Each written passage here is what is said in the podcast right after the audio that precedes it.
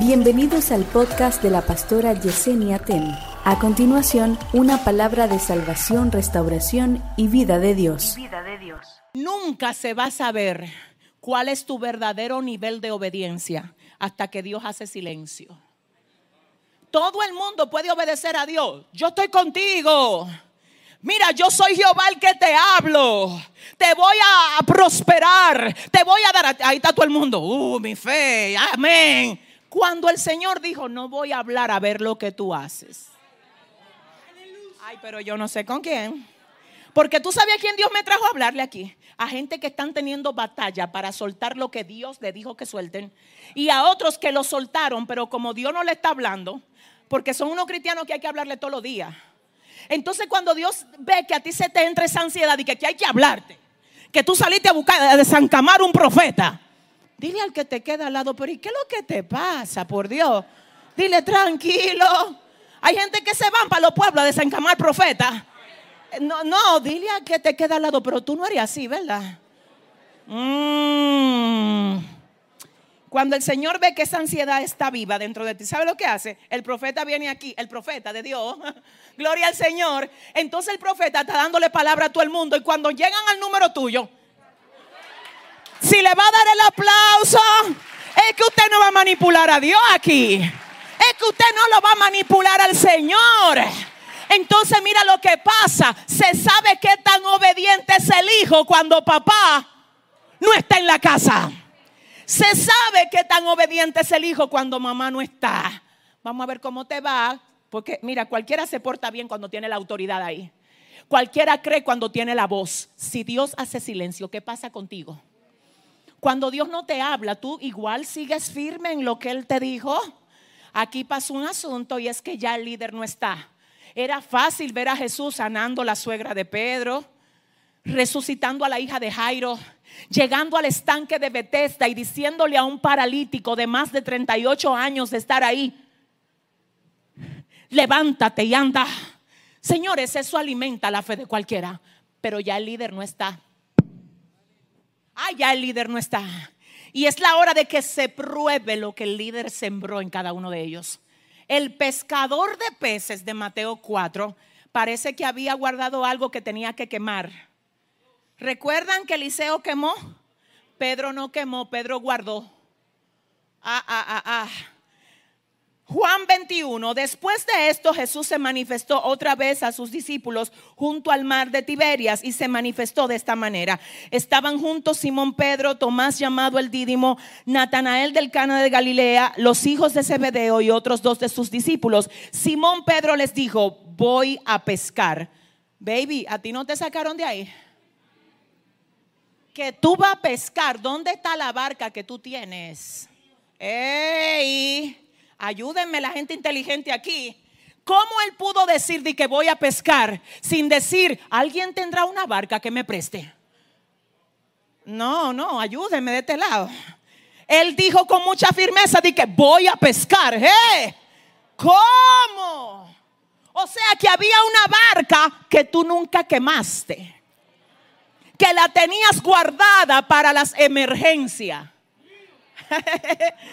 Hay gente que tiene, ellos dicen que están aquí bien, chévere. Yo dejé todo, lo único que yo tengo par de barca, igualdad, para las emergencias.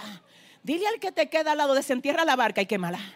Dámele una orden de parte de Dios. Dile, mira, no guarde barca para emergencia.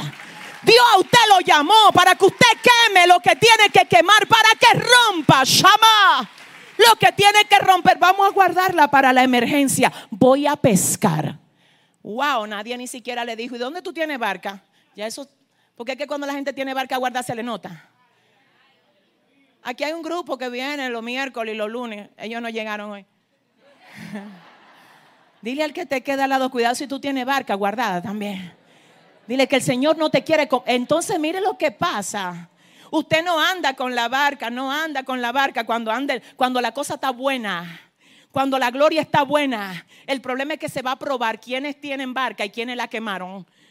Cuando no hay peces, cuando no está el líder, mi alma adora, cuando no hay voz, cuando Dios te saca de un trabajo que no es el correcto y te dice, ya no te quiero ahí, cuando se te aprieta la cosa, y tú no sabes qué hacer, ¿qué va a hacer? Va a volver a aquello de lo que Dios te sacó. O simplemente va a decir, es que ya Dios me sacó de ahí. O mira, o Dios me ayuda en este punto, o yo me muero en obediencia. Si le va a dar el aplauso, si se lo vas a dar. Entonces, mire, mire lo que yo quiero que veamos. Necesito su ayuda aquí, ayúdeme a verlo, porque esta palabra vino a sacudirle el espíritu a alguien y yo quiero que usted vea lo que dice. Dice que Simón Pedro les dijo, voy a pescar. ¿Quién fue que le dijo?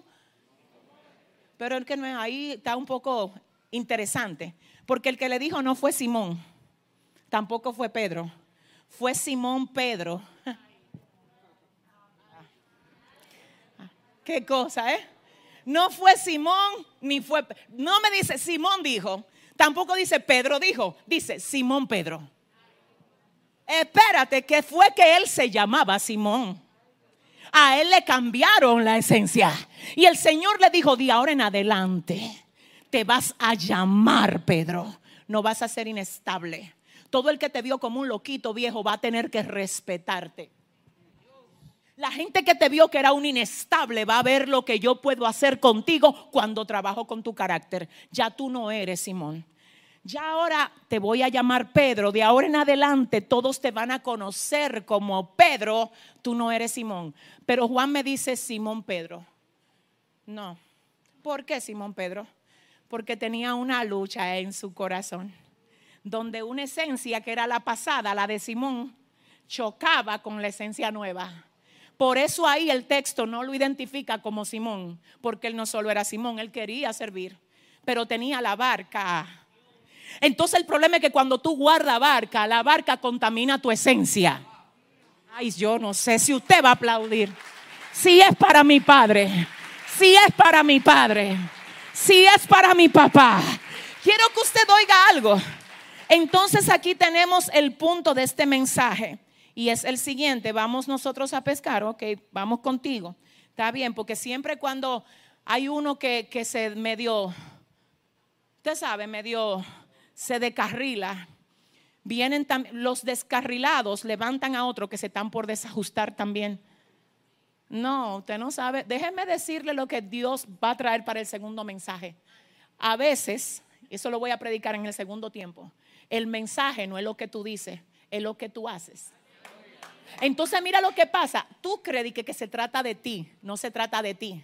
La razón por la que no se trata de ti es porque si tú no lo sabías, el cambio de vida que tú estás teniendo ahora está haciendo a que toda la gente que salió de donde tú vienes, toda la gente que, que ve lo que Dios está haciendo contigo cuando te sacó de ahí, ellos dicen cuando te ven fuera de ahí, ellos todavía están ahí. Pero ellos cuando te ven a ti dicen, pero espérate, fulanito estaba envuelto en este lío y el Señor lo sacó. Si el Señor lo libertó a él, me puede libertar a mí tú te conviertes en un mensaje que camina. Tú te conviertes en un mensaje que camina de lo que Dios puede hacer contigo. No, no, no, no. Es que no se trata de ti. Tú dejaste, tú dejaste sin armas a la gente de tu casa que decía que no era posible obedecer a Dios. Cuando ellos te ven obedeciendo, le quitas las armas. Cuando tú dejas un trabajo que no es el correcto, trabajando en cosas que tú sabes que a Dios no le agrada, y tú sales de ahí, todo lo que se quedaron trabajando donde tú trabajabas, dicen, es que si él salió, es que si ella salió, ay, es que también Dios puede hacer la obra conmigo. Pero espérate, que cuando es al revés, cuando eres tú el que está medio ahí, medio batalla, como dicen los muchachos, que un día está, otro día no está, igual lo que quieren seguir ese modelo, ese modelo fallido de servir al Señor, igual te toman a ti como ejemplo.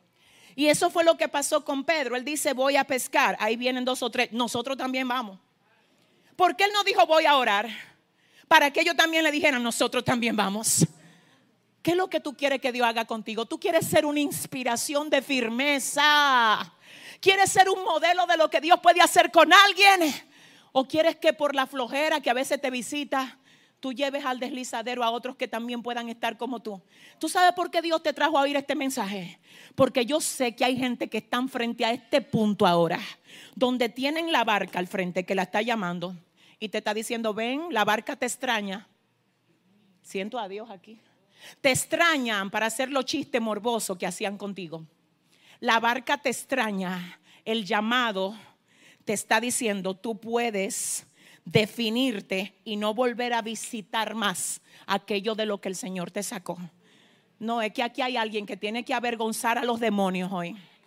Aquí hay alguien que tiene que decirle al enemigo, Dios me liberó y yo no vuelvo a lo que Dios, aleluya, yo no vuelvo a caer en aquello de lo cual Dios me sacó.